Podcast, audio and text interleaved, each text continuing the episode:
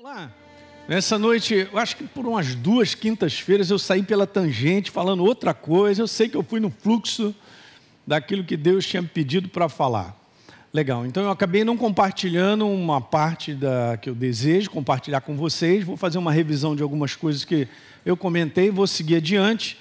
E ainda tem coisas que nós precisamos conversar sobre esse assunto. Isso é um assunto amplo, falei com os pastores, gente, vamos embora compartilhar, porque é o seguinte: quanto mais você fala numa área, mais você gera fé, porque a fé vem pelo. Beleza, então você mantém tipo aquela semente trabalhando. Hã? É assim que funciona trabalhando no teu coração, ela frutifica. À medida que você está ouvindo, torna a ouvir, ouve mais uma vez e tal. Então a fé é gerada de acordo com a semente que você ouve.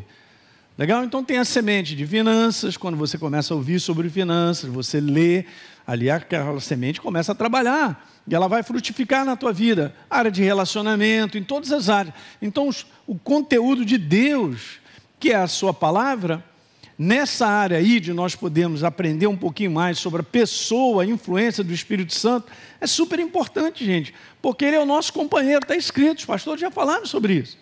Ok? Ele habita em mim, habita em você, ele é o nosso advogado, conselheiro, o Ed estava falando sobre isso. Tudo que eu preciso é ele. Não, pastor, eu preciso ganhar mais. Cara, se você ganhar mais sem a sabedoria do reino, tu vai ficar mais endividado. Olha aí. Alguém podia dar um amém? Amém. Ah, obrigado. é assim que funciona. Não, pastor, precisa ganhar mais. Não, não, cara. Certifique que o teu sistema de viver é um sistema com base na verdade. Aí você então terá claridade. Nessa área de finanças já tinha alguns anos que eu não, não fazia uma série, eu vou fazer, vou te abençoar com muita coisa. Começamos domingo passado, mas nesse domingo eu quero falar um pouquinho sobre a, a ressurreição. Mas depois a gente volta. Jesus não voltou ainda, estou tranquilo. Né? Então vamos embora aprender. Então vamos embora falar sobre isso aí. Eu tinha comentado sobre a revelação do propósito. Você tem que entender, gente. Uma das coisas que eu estou cada vez mais tendo consciência é que Deus é um Deus de propósito. Ele não faz nada sem propósito. Mas quando ele olha para você, ele diz assim: Juliana, meu propósito. Sabia disso? É, se ela apareceu aqui, está sobre a face da terra, casou com, com Nino Carlos, eu quero te dizer, cara. Isso aí é a mão purinha de Deus. Ok? Então é assim, olha para a tua vida, quando você olhar para Deus, Ele está olhando para você, que é um propósito. Ele não faz nada fora de propósito. Então é interessante que em tudo que Ele põe para nós, é porque tem uma finalidade. Tá certo? é uma finalidade. Sempre eu, eu entendo, ó oh, Jesus, me ajuda a pregar essa noite o que eu tenho que falar. Mas eu entendo algo muito legal. Ele começa uma aliança, faz aliança com o homem, não faz? Mas a aliança dele é assim, eu sei, estou te vendo. então, Abraão, negócio é o seguinte, ó, ó, na aliança dele é o seguinte: já está no combo a bênção, te abençoarei sobremaneira mas eu quero que você seja pai de uma nação, e nananana, deixa a tua casa e tal, tudo no propósito. Então você nem duvide do primeiro propósito que é te abençoar sobremaneira. E agora descubra, caminhando com ele, qual é o propósito a mais. Tem mais. Tem propósito de você, de você ser mãe. Tem propósito de eu ser pai. Tem propósito de você ser filho. Estou vendo muitos jovens aí, filho. E tal. Tem propósito, tem propósito no meu trabalho. Tem propósito eu estar aqui nessa igreja. Nós somos um corpo aqui, como tem um corpo de Cristo espalhado sobre a face da terra, tudo debaixo de um propósito. Para cada um de nós, nós temos que aprender a andar dentro desse conteúdo. Então, nós temos falado sobre isso, ó, sobre a revelação da vontade de Deus para o homem através do Novo Testamento. Lembra disso? Se você não estava aqui, guarde isso, tá? Os evangelhos mostram, só estou revisando aí, ó, a revelação da vontade do homem, que é essa aí, ó, a necessidade do homem ser salvo. Nova criatura, tem que passar na porta de Jesus. A porta é Jesus. Eu estava lendo essa semana João 10. Ele é a porta. Ele é o bom pastor, ele é a porta, tem que passar por ele. tá bom? Então os evangelhos já estão mostrando. Tá aí, ó, na minha frente. A necessidade do ser humano ser salvo, se tornar uma nova criatura. Depois tem o livro de Atos, logo em seguida. Eu sou salvo agora. Ele está mostrando para mim a minha necessidade, como nova criatura, de ser cheio do Espírito Santo. Pega e faz um checklist na tua vida. Sou nova criatura? Tchum. E agora? Ah, agora é cheio do Espírito Santo. Mais uma. Tá certo? Eu lembro que eu expliquei sobre a questão das pernas. Você tem que ter uma como base para colocar a outra. Então não posso ser cheio do Espírito Santo se a primeira não estiver certa. Então ninguém será cheio do Espírito Santo se não for primeiro nova criatura. Básico do básico. Mas o básico é maravilhoso. Tenho assistido um pastor, do qual eu acompanho ele, né? Estou sempre assistindo porque ele está à frente. A gente quer aprender com os mais experientes, né? Então, legal. Ele estava falando que ele tem feito uma série, tem explicado isso, que ele está voltando para o básico. Aliás, o Carlinhos também está fazendo aí, né? De volta para o, para o básico, né? para os fundamentos. Pastor Teixeira de óculos e tudo. Alguém viu? Alguém já viu esse vídeo aí na internet? Esses caras são demais, né? Agora, Juliana, só não gostei que você não falou nada, ficou agarradinho com ele, né? Na próxima tem que fazer uma com a Juliana. Meu Deus, de volta para os fundamentos. Porque é em cima desses fundamentos que nós caminhamos, gente, para poder chegar. É o básico, só para entender. Então, as epístolas, elas estão falando o que para mim? Que mostram que, uma vez que eu sou nova criatura, e cheio do Espírito Santo, eu preciso crescer amadurecimento, maturidade. Tá certo? E por último, sobrou o Apocalipse, só para dizer assim, ó, a necessidade da gente manter firme a nossa condição em Cristo até o final, porque o livro de Apocalipse se espremer chama-se perseverança. Que a chapa vai esquentar. Já está e vai continuar. Tá certo? Então, no conteúdo do mundo, né? Para os julgamentos, é isso que acontece. Então, esse é o Evangelho. Livro de Atos, Apocalipse mostra exatamente a escadinha certa para nós caminharmos com Deus. Guardou isso? Se você não tiver, não estava aqui quando eu falei, guarde isso aí. Tá bom? Uma outra coisa seguindo adiante aí, ó, sobre a pessoa do Espírito Santo. Lembra que eu falei de algumas estatísticas? Vamos recordar? Está escrito aí, ó. Veja que coisa interessante sobre isso. No Novo Testamento tem 224 versos citando a pessoa do Espírito Santo. Agora veja, Desses 55 versos estão no livro de onde? Que ato, gente! 24,5% é coisa pra caramba, né? Do total de 224. E depois, não existe livro no Novo Testamento que tenha mais versos sobre o Espírito Santo do que o livro de quê? Uhum. Interessante, hein? Ok.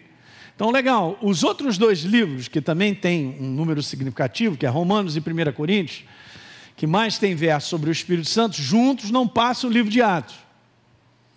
Isso é só curiosidade, tá? Então, somados todos os versos sobre o Espírito Santo nos Evangelhos, 48, não chega ao número encontrado no livro de Atos. Pastor Hélio, é isso aí. E ó, todos os livros do Velho Testamento, somados os versos sobre o Espírito Santo, chegam a apenas um terço em relação ao Novo Testamento. É isso aí. Então vamos lá. Sobre a pessoa do Espírito Santo, eu preciso falar algumas coisas. A primeira delas é essa. Até o Léo usou os meus textos aqui sem saber, meu Deus do céu, mas tudo bem, a gente volta a falar de novo. O Espírito Santo é chamado de maneira simples da terceira pessoa da Trindade. Para quem não sabe, é bom anotar, sabia? Tem muita gente nova no nosso meio. Nós precisamos sempre falar de fundamentos bem básicos, porque eles precisam estar estabelecidos. Ele é chamado de maneira simples da terceira pessoa da Trindade. Veja, eu quero te provar isso, porque olha só, escancarado na minha frente, a terceira pessoa da Trindade. Deus é único em três. É, mas meu neurônio não cabe isso, é para crer, não é para caber no neurônio. É um único Deus Deus Pai, Deus Filho, Deus Espírito Santo. Não pense por ser Espírito Santo, ele é menor, não, gente. Ele é Deus. Tá certo? Não, mas quase não é falar, que isso, Pai, né? O Filho, né? Espírito Santo. Não, não tem isso aí, não. Legal? Muito importante a gente entender. Olha lá em Gênesis, primeiro capítulo. A terra era sem forma e vazia, havia trevas sobre a face do abismo, e quem? O Deus Espírito Santo. De Deus se movia sobre as águas. Estou te mostrando alguns versos, só para te falar um pouquinho mais sobre isso aí. Veja, Gênesis 1, 26. E Deus disse, engraçado, né?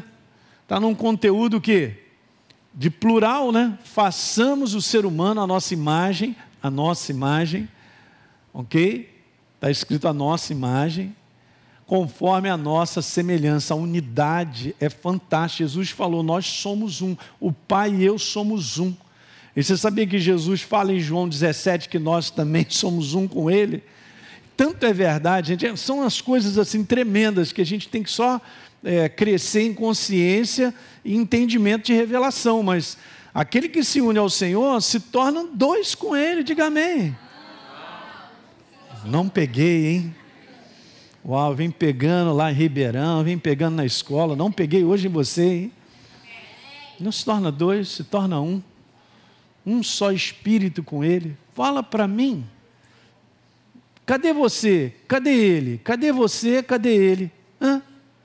Misturado. Então a gente devia meditar mais sobre isso. Bem misturadinho. Uau! Beleza. João 1, verso 2 e 3. Ele, Jesus, estava no princípio com. Uhum. Todas as coisas foram feitas por ele, e sem ele, nada do que foi feito se faz. Olha aí, 2 Coríntios 13, 14. Eu botei até uma numeração para você ver isso. Olha que legal. A graça do Senhor Jesus Cristo, o amor de Deus e a comunhão do Espírito Santo sejam com todos vocês. É a Trindade. E de maneira simples, nós chamamos o Espírito Santo como terceira pessoa da Trindade. Deus Pai, Deus Filho, Deus Espírito Santo. Mas não significam que não é Deus. E não tem como dizer um é mais poderoso do que o outro, porque não tem como, é um só Deus. Um só, na pessoa de três. Ah, beleza. E aí, quem está conosco sobre a face da terra? O Espírito Santo. A gente vai ver que Jesus falou: Eu vou subir, se eu não subir, eu não posso enviar o meu Espírito Santo. Uma segunda coisa importante sobre a pessoa do Espírito Santo. O Espírito Santo é o poder de Deus com manifestação, e isso é que é legal, dos seus propósitos. Não é em si dos nossos propósitos. Desde que eu entre no propósito de Deus, eu entre no sistema dele entenda, ele se manifesta mas ele não se manifestará simplesmente porque eu desejo. Esse, esse é um detalhe legal, para a gente entender. E Deus ele olha a nossa vida, ele entende a nossa vida, e se a gente entende como nós devemos viver com Ele, ligados e, e, e, e vamos dizer assim, descortinados do propósito que Ele tem para a nossa vida, a gente vai ver demais a manifestação do Espírito Santo na nossa vida, em várias áreas, por causa disso. Tá certo? Ele é o poder. Olha o que está escrito em, em Atos capítulo 1, verso 8. Vocês receberão poder ao descer sobre vocês o Espírito Santo. Então vocês serão o quê? Minhas testemunhas, tanto em Jerusalém como em toda a Judéia, Samaria e até os confins da terra. Olha essa de Romanos, capítulo 8, verso número 11.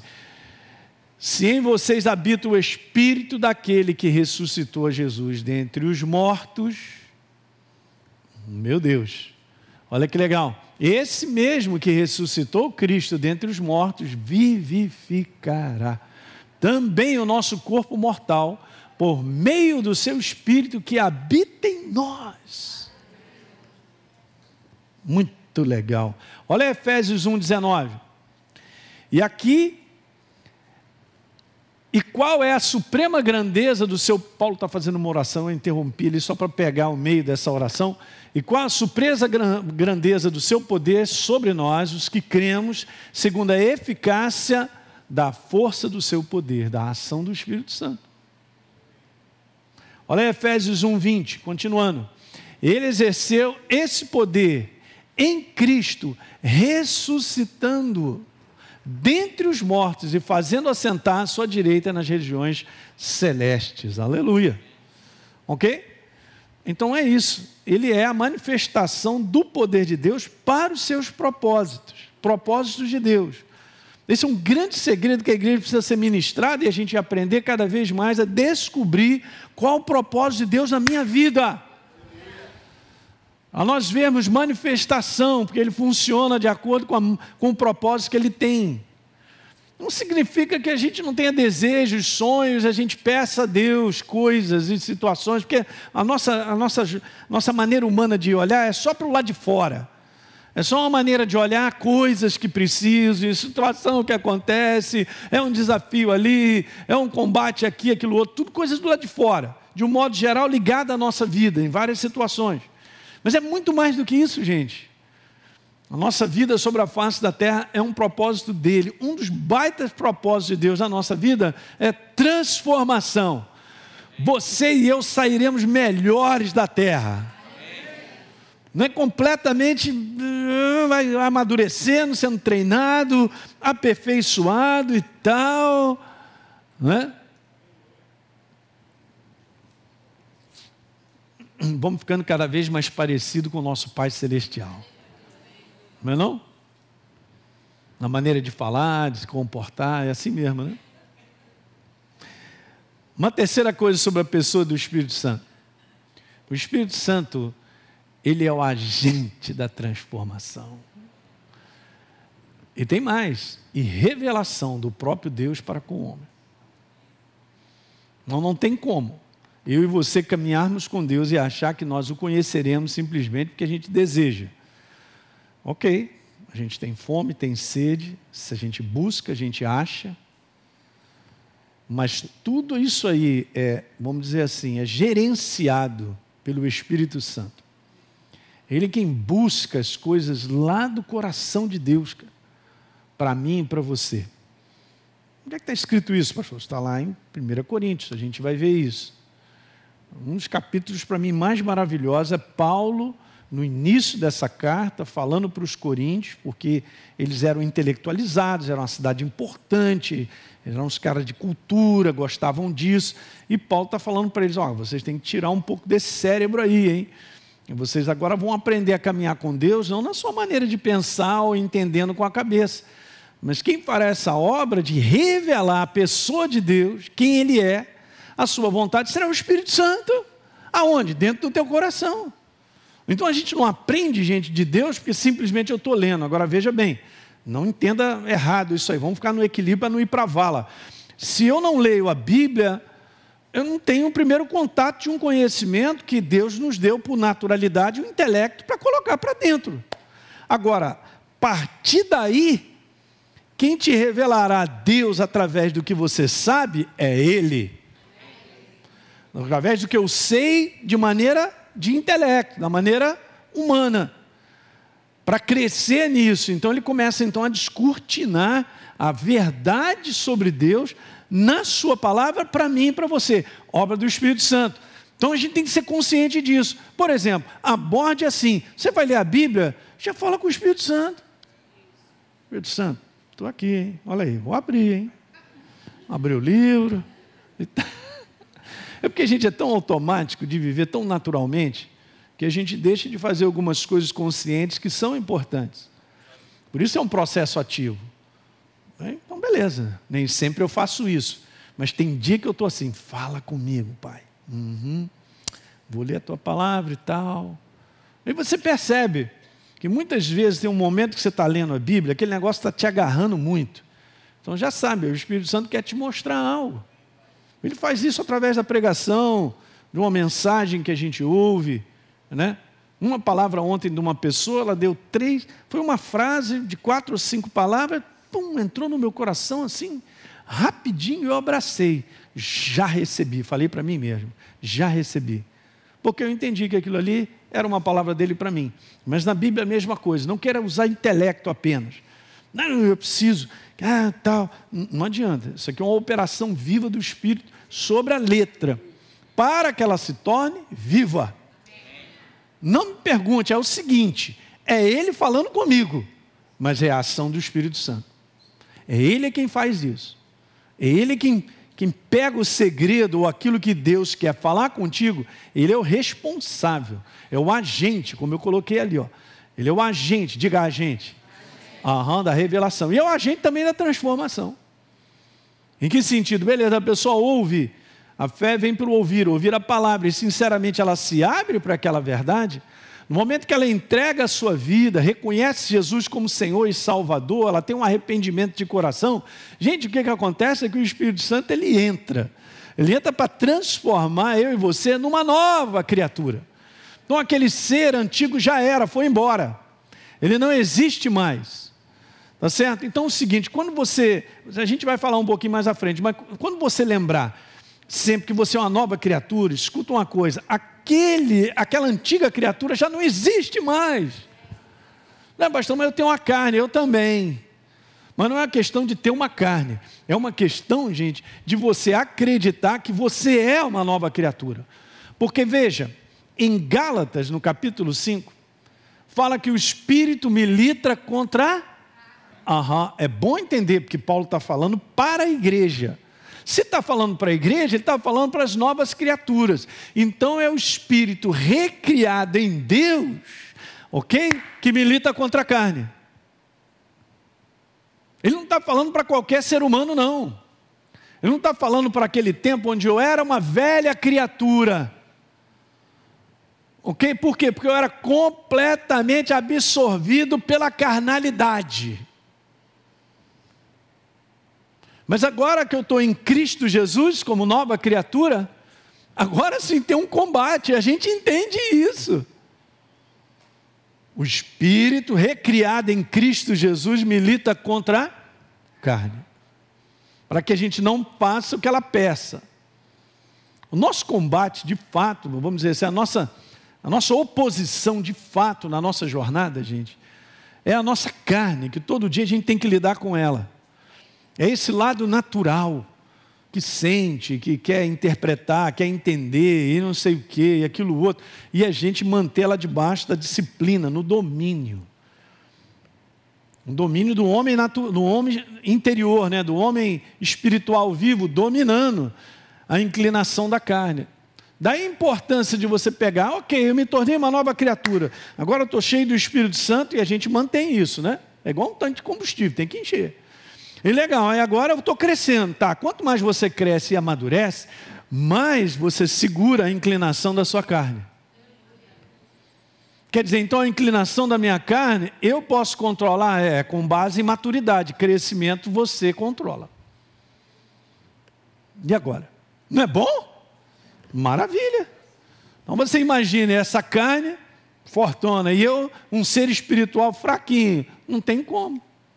Entende? Então, isso é um processo também que eu e você passamos da infantilidade, da meninice, para que a gente possa ir para uma maturidade, que a gente começa a ver resultados na nossa vida, o nosso homem interior, ele, ele começa a ficar fortalecido, ele começa a ter entendimentos maiores, ok? ele começa a ter uma visão maior da vida e das situações, por causa da maturidade, por causa da verdade, está fazendo parte de quem ele é. Aleluia! Eu fico animado, cara. Porque nessa condição não tem como voltar a ser o que era. Paulo fala algo muito legal. Vamos dar uma lidinha ali? Vá comigo a, a 2 Coríntios 11.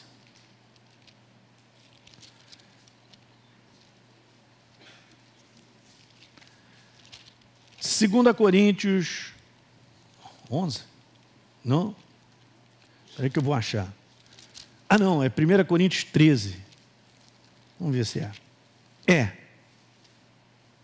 No verso 11, ó, sabia que tinha um 11. então, 1 Coríntios 13, verso 11. Paulo está explicando algo legal. Quando eu era menino, falava como adulto, diga amém. Que bom que você está abrindo a Bíblia aí. Oh, Jesus, essa igreja está ficando treinada, estou gostando. Estou gostando. Estou gostando. Pastor Gustavo vai pagar um lanche para você hoje. Quando eu era menino, falava como? Aham. Sentia como menino, pensava como menino. Não tem como, né, cara? Para viver como menino tem que pensar como menino, como criança, como infantil. Quando cheguei a ser homem, está falando sobre a fase adulta, desistir das coisas próprias de menino, porque a maturidade chegou. Olhem para cá, quando a maturidade chega, a força de dominar a inclinação da carne também chega.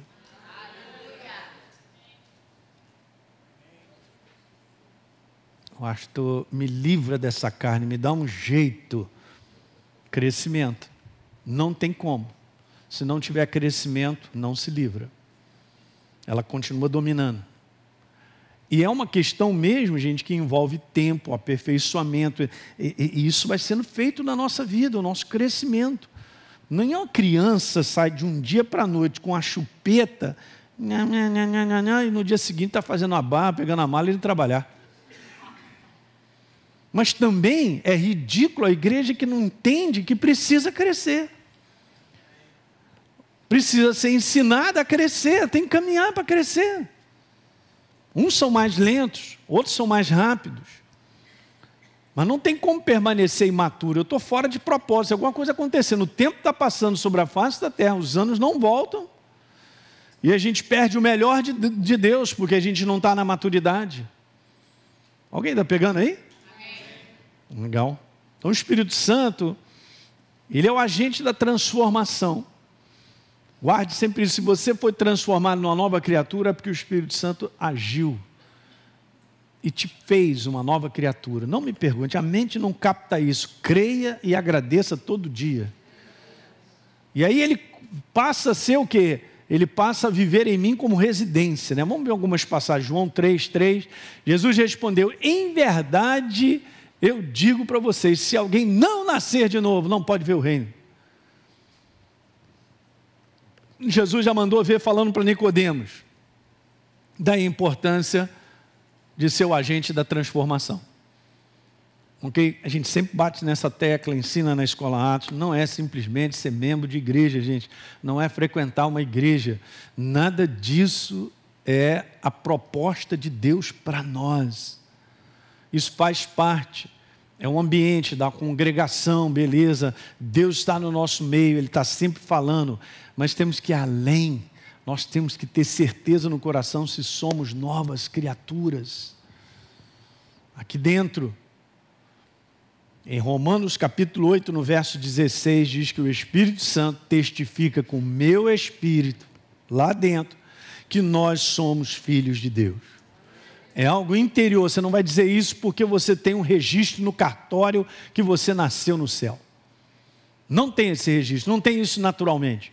As pessoas não vão entender ok? Mas você tem um testemunho interior que eu sou filho do Deus Altíssimo. Está aqui dentro. Dentro de nós, o nosso espírito. É isso, João 3. Olha João 5, Jesus repete para Nicodemos que não estava, olha, você é mestre, você só pode ser de Deus, porque os sinais que você faz, Jesus não responde nada com base no que ele estava pensando.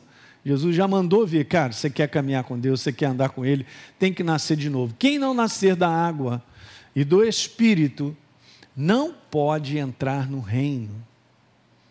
Gente, preste bem atenção, porque o reino de Deus já chegou. Ele não está aí do lado de fora, porque não é um reino físico, ele está dentro do ser humano. O reino de Deus é o próprio Senhor, é, ele é, ele é o reino. Beleza, tem que passar pela porta chamada Jesus, tem que nascer de novo, ser nova criatura. Para entrar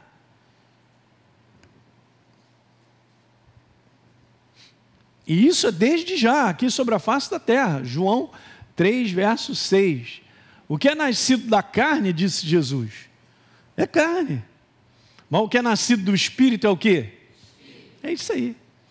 Então eu experimento um novo nascimento quando eu nasci lá em 1900, vovô garoto, naquela cidade. Beleza, pequenininho, dentro de uma caixa de sapato. Meu pai falou: vai morrer. Como é que eu digo para a mãe dele que ele vai morrer? Naquele dia eu nasci do ponto de vista físico. Eu estava falando isso aqui na escola, você não imagina, você é mais velho que você imagina. Você é muito velho. Fala para o teu irmão, você é muito velho. Mas, pastor, não estou entendendo, como assim? Você entrou nessa terra, nasceu do ponto de vista físico, mas você é um ser espiritual vivo. criado há quanto tempo eu não sei. Mas com certeza antes de você entrar aqui. Pastor, o senhor está meio maluco, cara. Você está falando uns negócios que, que eu não estou captando, não. Eu, naquele dia eu nasci. Mas a melhor coisa que você tem que fazer, igual o pastor Paulo Canuto, vou estar com ele essa semana. A melhor coisa que gente tem que fazer é comemorar o dia do nosso novo nascimento em Cristo Jesus. E ele comemora todo ano com a maior alegria. Está certo ele. Esse é o verdadeiro nascimento. Nascer de novo para entrar no reino. E agora ter o selo de filho. Agora eu tenho o DNA do meu pai de volta. O que, que é isso? Então corre aqui no meu sangue o sangue do céu. No mundo do espírito, o inferno sabe disso. Mas a igreja precisa manter isso em consciência sempre viva. Então é isso aí, nascido do espírito. Você lembra o dia que você nasceu como nova criatura? Eu mais ou menos tenho essa data. Então vamos lá. João 20, 22. Havendo dito isso, Jesus soprou sobre os discípulos: recebam o Espírito Santo. Jesus havia ressuscitado, ele agora sopra sobre os discípulos, gente, o Espírito Santo, e eles se tornam novas criaturas. A obra já foi feita, ele havia ressuscitado. Veja João 16, 7. Mas eu digo a verdade, é melhor que você que para vocês que eu vá, porque se eu não for o consolador, o Espírito Santo não virá para vocês. Mas se eu for, eu enviarei a vocês. É isso aí. Uma outra coisa legal, a gente fala sobre busca do Espírito Santo. É, essa é uma coisa que acontece muito comum na igreja. As pessoas, não, estou buscando o Espírito Santo, estou buscando o batismo no Espírito Santo. Gente, isso aí, é, na, pelo menos na minha época, não sei como é que está hoje, mas é, o pessoal, cara, mas quanto tempo que eu estou buscando e nada, e nada, e na próxima reunião, esperando a próxima. Olha, o Espírito Santo já veio, gente. No dia de Pentecostes. O que eu tenho que fazer agora não é buscar o Espírito Santo para receber o batismo, é justamente receber o batismo, é só isso. Recebe por fé. Por fé, diga, por fé. Aham, por fé. É isso aí. Eu creio, ele já veio. Eu recebo por fé, me pertence. Não só alguns detalhes, né? Mas o Consolador, veja, João 16, 8. Eu estou falando palavras em relação ao Espírito Santo, né? Quando ele vier, convencerá o mundo do quê? Aham, do erro, da justiça e do juízo. Hum. 1 Coríntios 2,10, lembra que eu tinha falado? Mas o Espírito Santo é o agente revelador, mas Deus o revelou a nós por meio do Espírito. E o seu Espírito investiga e nos revela todos os segredos mais profundos de Deus. Glória. Uau! Não é demais isso, gente? Quem busca, acha. É assim mesmo. Mas ele é responsável. Ele é o agente de transformação e de revelação. Guarde isso, que isso é importante. Coloquei de maneira simples lá para você pegar. Ok? Nada acontece sobre a face da terra se não houver a operação dele. Então, quando você vê pessoas entregando sua vida para Jesus, dá um beijo no Espírito Santo, que mais um que ele transformou, aleluia. Mais um que ele. Ah, uau! Show de glória. Verso 11, olha que legal. Está escrito lá: ninguém pode conhecer os pensamentos de Deus, a não ser quem? Aham. Uhum. Olha que verso, gente, poderoso. Lucas 2, 26, falando sobre revelação. Simeão tinha recebido uma revelação do Espírito Santo que não morreria antes de ver o Cristo do Senhor. É assim mesmo. E aí o que, que acontece? Não acontece. Acontece exatamente que eu não coloquei ali, porque senão fica longo demais. Movido pelo Espírito, está lá, um dos versos é esse. Ele foi para o templo, mas ele foi movido por quem? Aham, porque ele falou para esse cara: você não vai morrer antes de ver o Cristo o Messias. Um templo onde todo mundo ia para ele, em Jerusalém. Um bocado de criança sendo apresentada todo dia. Fala aí para mim. Vai que ele fica lá na porta assim todo dia. Será esse? Será? Mas ele confiava na ação do Espírito Santo, o mesmo Espírito Santo que disse para ele: Você não morrerá sem ver o Cristo. Beleza, descansou? Percebeu a direção de Deus e a voz dele é agora, garoto, vai para o templo. E ele foi, movido pelo Espírito, ele foi. E ele viu a criança. Reconheceu pelo Espírito, ele não reconheceu pelos olhos naturais. Ele não reconheceu porque viu Maria, tudo bem, José. Não. Ele reconheceu pelo Espírito que aquele era o Messias. Gente, nós não estamos falando de coisas, são poderosas demais no nosso dia a dia de reconhecimentos e revelações de coisas que acontecem que vêm daqui de dentro, ó. de percepção de situações que a gente já reconhece aqui dentro. Eu estou te falando, isso aqui é o segredo da igreja que avança, é o segredo da igreja que cumpre o propósito. Daí a gente poder valorizar isso mesmo, cada vez mais a ação do Espírito Santo na nossa vida. E quanto mais a gente valoriza e o reconhece, mais a gente distingue o que é a sensibilidade dele, o que, que ele fala, o que, que ele não fala, o que, que ele diz e não diz. Você vai crescendo em espírito, literalmente você vai percebendo o espírito de fora, que está de fora, o que se encontra no ambiente. Você percebe, você tem sensibilidade. Alguém está entendendo isso aí? Isso aí, vai crescendo que você vai ver isso. Não é meramente assim, ah, eu fui àquele lugar e tal, eu olhei, vi e tal. Tem essa parte de olhar humano, isso é tudo humano.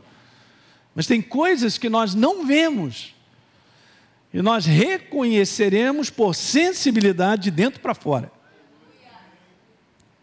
Isso acontece muito comigo. E acontece contigo também, com cada um de nós. É só a gente. É, aqui é o canal, aqui é a maneira de nós caminharmos sobre a face da terra e as coisas serem maravilhosas. Tem nisso proteção, tem nisso direção, tem nisso muitas coisas. Ok? Simplesmente porque as coisas acontecem e parecem que são favoráveis, não significa que o céu está dando aprovação, não, hein?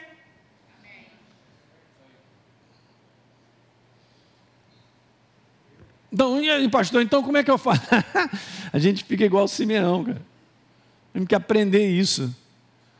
Nós temos que crescer ao ponto de reconhecer e ter sensibilidade.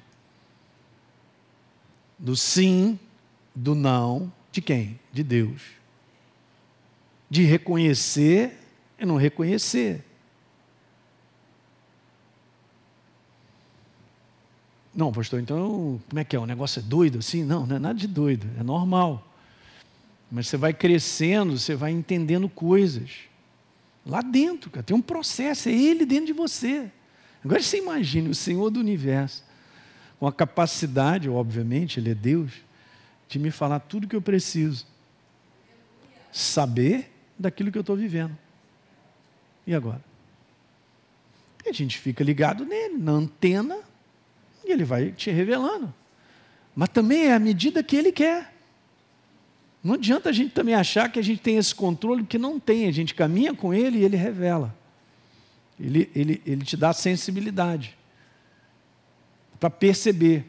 Uma das coisas legais e, e que a igreja tem que entender sobre isso é que isso é uma proteção no mundo de trevas, no mundo onde, onde tudo é fictício, é engano, onde as ciladas e as propostas que são malignas para destruir o ser humano, as pessoas não reconhecem, mas a igreja reconhece.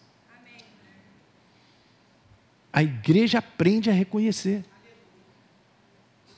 que determinadas coisas são perigosas. Ela reconhece que não pode entrar naquela porta, porque ela já, ela já deu aquela checada lá dentro, tá um, tem uma barreira. Não, mas se não é aquela porta, qual é a porta? Calma, rapaz, só de você reconhecer que não é aquela já está bom. Como diz o pessoal lá do, do interior, está bom.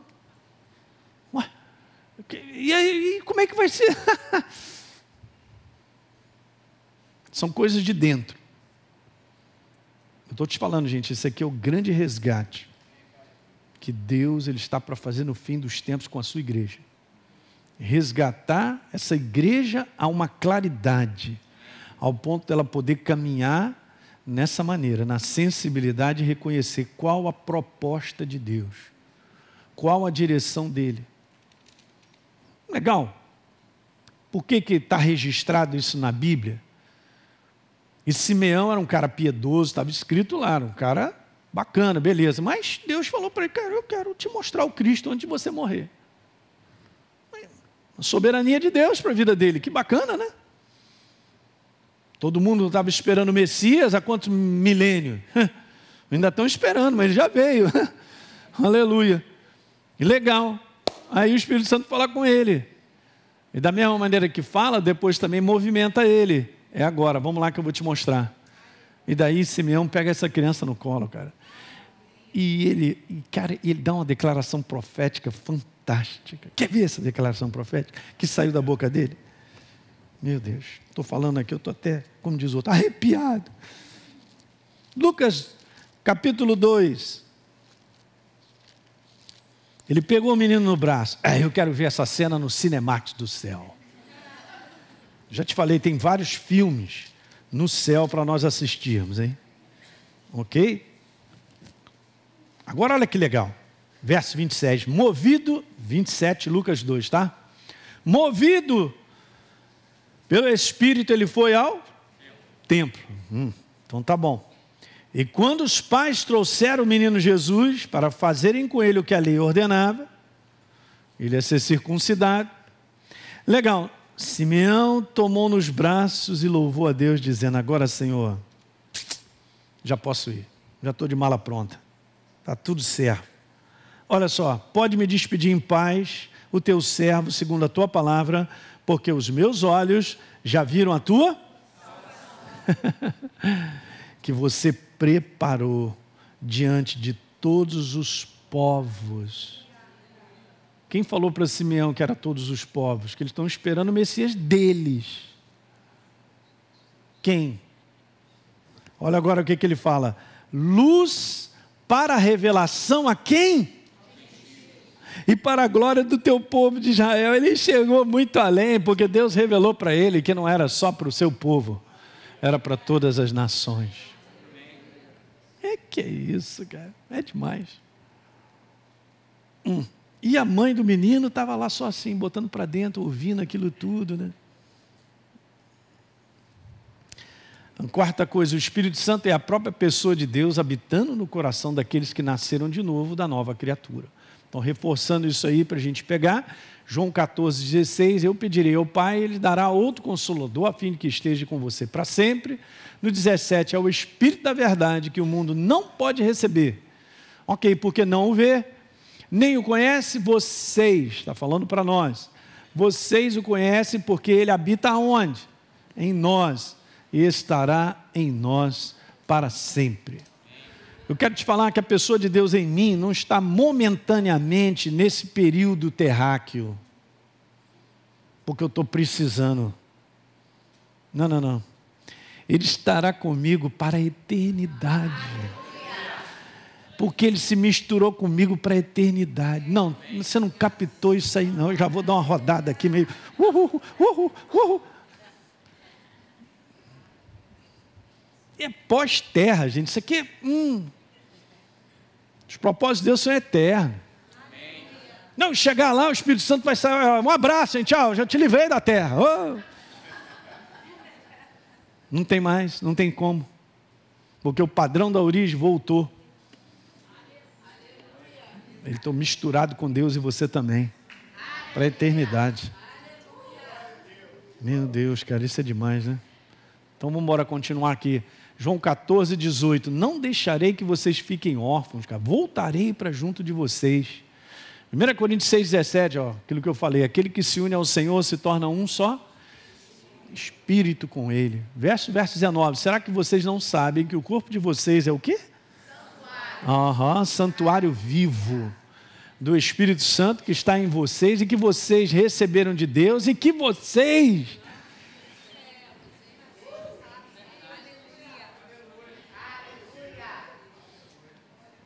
Aí, Satanás, você está querendo me perturbar, vindo contra mim, ó, eu pertenço a ele, hein?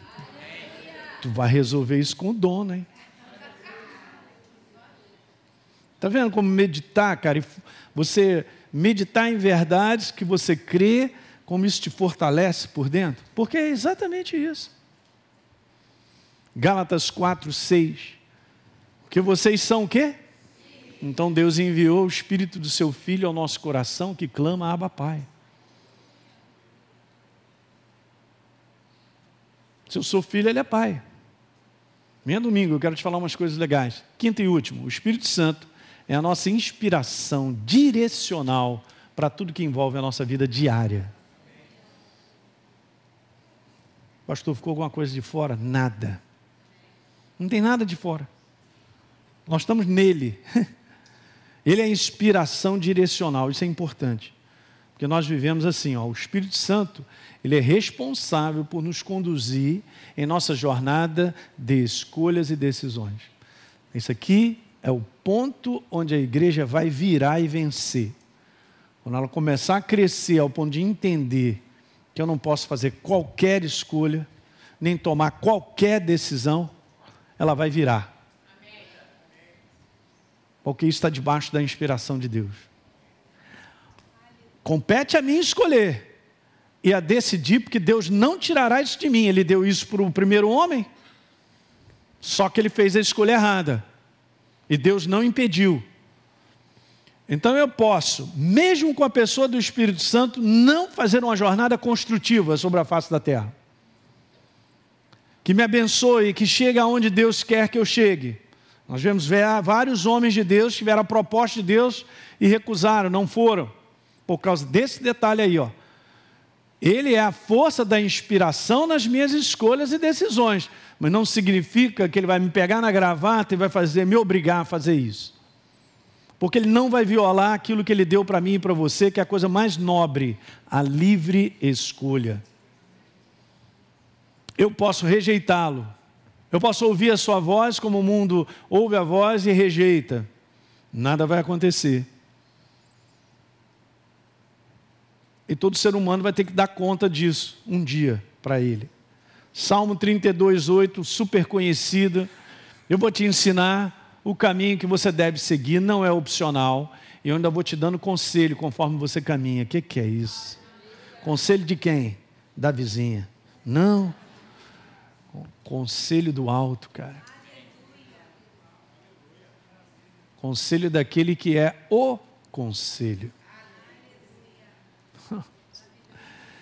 Eu vou para casa hoje, ah, tá, tranquilo. Ele está conosco.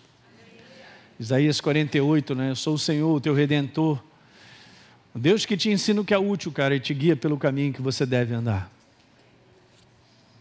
Meu Deus, olha aí. As inspirações de escolhas e decisões na nossa frente. Jeremias 10, 23, ele já sabia, ó, e não cabe ao homem determinar o seu caminho, nem o que caminha dirigir os seus passos. Essa é a virada da igreja vitoriosa sobre a face da terra. No momento que ela aprender isso. 2 Coríntios 2,14 diz lá: graças, porém, a Deus que em Cristo Ele sempre nos. Mas eu me entrego à condução. Eu e você nos entregamos à condução. Para uma condução que triunfe triunfante. Porque é Ele que me dá a vitória. Parafraseando, eu posso dizer assim: ó, e pela fé nos conduz numa jornada diária vitoriosa. Porque Ele é a fonte da inspiração direcional. Tá certo? Veja Romanos 8,14. Todos que são guiados, dirigidos pelo Espírito de Deus, são filhos. Eu não estou lendo o que você não sabe, eu só estou reforçando fundamentos. Fundamento básico que te dá vitória sempre. Não está falando que a gente não encontra luta, gente, porque é assim mesmo, a gente vai lutando, mas debaixo dele, da inspiração dele, a gente vence. Não tem vitória sem luta. Então, todos que são guiados são filhos do Deus Altíssimo. Olha isso aqui na prática em Atos capítulo 13, como eles valorizavam a voz e a direção do Espírito Santo. Enquanto eles estavam adorando o Senhor e jejuando, né, o Senhor, e aí o Espírito Santo disse para ele: agora vocês vão me separar. O Espírito Santo falando para a igreja, para aquele grupo que estava lá reunido: vocês me separem agora Barnabé e Saulo para a obra que eu tenho chamado. Mandou, está mandado. As pessoas reconheceram, a igreja já tinha reconhecido. Não é isso que está escrito? Legal, olha só o próximo verso, no verso número 4. Então Barnabé e Saulo, enviados pela igreja, pelas pessoas, enviado pelo Espírito Santo.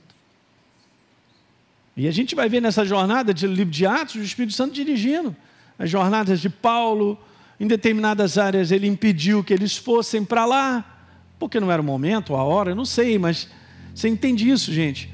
Isso aqui não é só apenas uma história bíblica, a gente lê na Bíblia, isso é, isso é para nós, exemplo de como nós também nós devemos viver.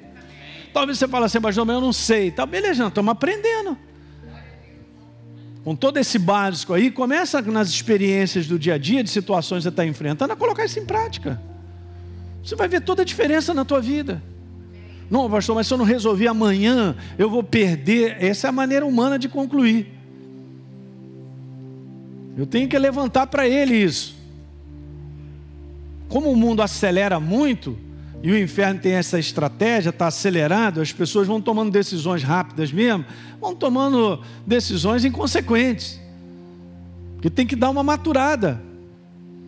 Nem sempre eu estou diante de uma situação, eu tenho uma percepção, mas se eu aguardar, a percepção virá.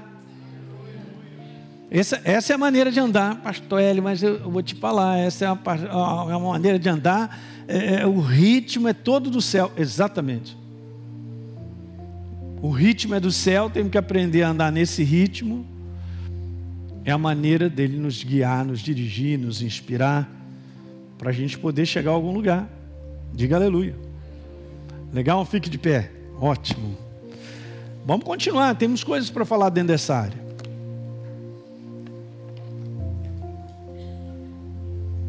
Depois vamos falar um pouquinho sobre as maneiras como Deus nos dirige.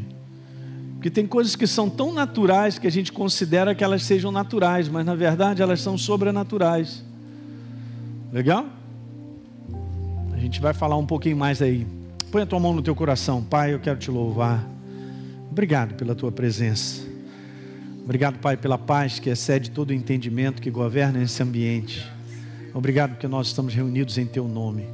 Em teu nome abrimos a tua palavra. Assim como aquele povo estava todo lá de frente, com Neemias e Esdras levanta para começar a ler a palavra, todo o povo prestou atenção e estava desde manhã até de tarde o povo chorava ouvindo a tua palavra, Senhor. Essa é a nossa fome, essa é a nossa sede de considerar a tua voz em primeiro lugar. Ajuda cada um de nós, ajuda os meus irmãos a crescerem a, a, terem experiências práticas de crescimento, Senhor, sobre a ação viva do Espírito Santo em tudo que estão aprendendo como base. E nós vamos ver, Pai, a tua manifestação contínua na nossa vida. Obrigado, Pai, pela tua proposta. É sempre perfeita, ela é melhor, ela é maravilhosa. Nessa proposta somos abençoados todos os dias. Pai, muito obrigado, Senhor. Muito obrigado. Nós não caminhamos no desconhecido.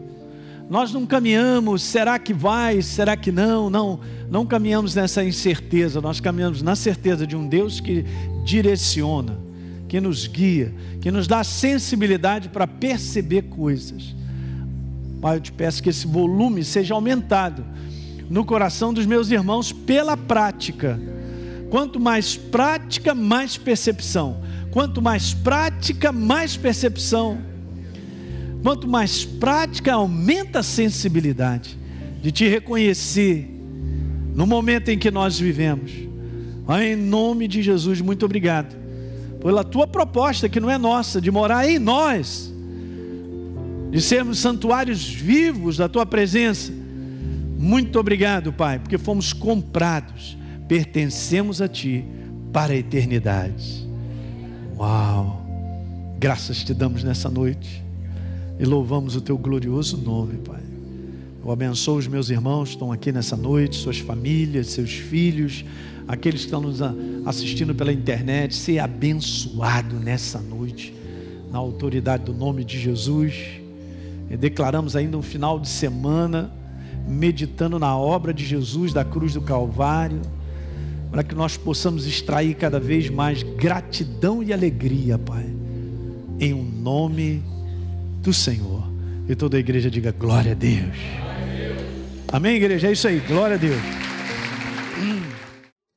Muito bem, você que assistiu esse vídeo e foi gerado fé no teu coração, eu simplesmente quero fazer um convite para que você receba a Jesus como Senhor e Salvador. É muito simples, Basta apenas você abrir o teu coração sem reservas, acreditando nessa obra feita na cruz do Calvário, onde Deus liberou perdão dos nossos pecados, para que a gente possa ser transformado numa nova pessoa por dentro. Então, simplesmente, abre o teu coração e, em sinceridade, repita comigo essa oração. Diga assim comigo: Senhor, eu entrego a minha vida em tuas mãos nesse exato momento. Com toda a sinceridade do meu coração, me abro para receber a Jesus como Senhor e Salvador da minha vida. Escreve meu nome no livro da vida. Cancelo o meu passado porque não te conhecia, mas a partir de hoje eu vou andar contigo todos os dias da minha vida. Amém. É simples, é dessa maneira. E agora eu só convido a você continuar firme nessa jornada do todo dia, caminhando com Deus até o final. Um grande abraço.